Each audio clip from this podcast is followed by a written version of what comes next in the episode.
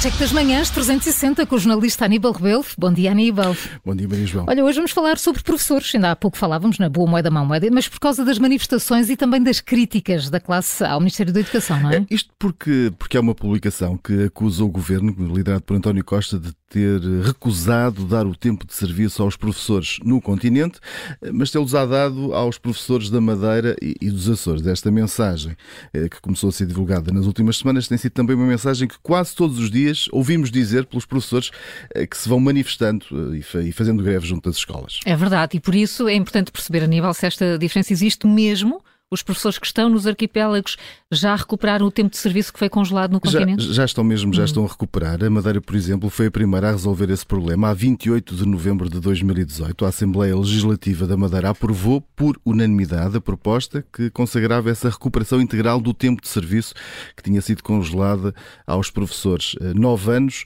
quatro meses e dois dias. No ano seguinte, em 2019, foi a vez do Governo Regional dos Açores ser aprovado, também por unanimidade, para que fosse recuperado o tempo de sete anos de serviço uh, dos professores dessa região.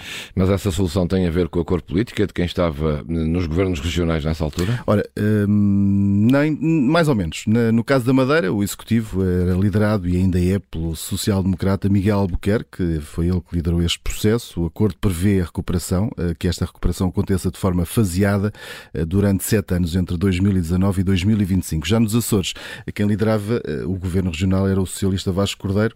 A posição dos Açores eh, foi durante algum tempo eh, de esperar pela decisão do governo do continente e depois adaptar essa mesma decisão à região.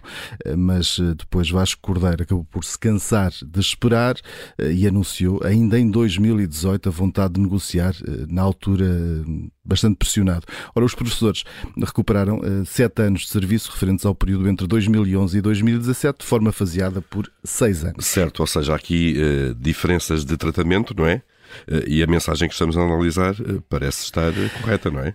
Parece, mas não está na totalidade, Paulo. Isto porquê? Então. Porque neste tema dos professores das ilhas, o Governo da República não é tido nem achado no processo, porque em matéria de educação as regiões autónomas têm autonomia para tomar decisões, têm também um orçamento próprio, independente do orçamento do Estado do Governo Central, e é desses cofres que saem os pagamentos que são feitos aos professores eh, nos respectivos arquipélagos. Ou seja, neste caso, o governo de António Costa eh, não teve mesmo nada a ver com o que conseguiram os professores dos arquipélagos da Madeira e dos Açores. Então vamos ao verdito final, Aníbal. Ora, a mensagem que estamos a analisar, que é esta, o governo de António Costa recusa repor tempo roubado aos professores do continente, mas deram-no aos professores das ilhas. É uma afirmação falsa. Se é verdade que em 2018 os professores da Madeira recuperaram todo o tempo do serviço congelado e em 2019 foi a vez dos professores dos Açores, isso só aconteceu devido à autonomia das regiões autónomas. António Costa não teve nada a ver com esta decisão, não teve qualquer interferência e por isso não pode ser acusado de ter beneficiado uns e prejudicado outros, pelo menos neste caso. Ora, por isso, segundo a classificação do Observador, este conteúdo é errado. Então leva carimbo vermelho este fact-check da Rádio Observador, sempre com Aníbal Rebelo.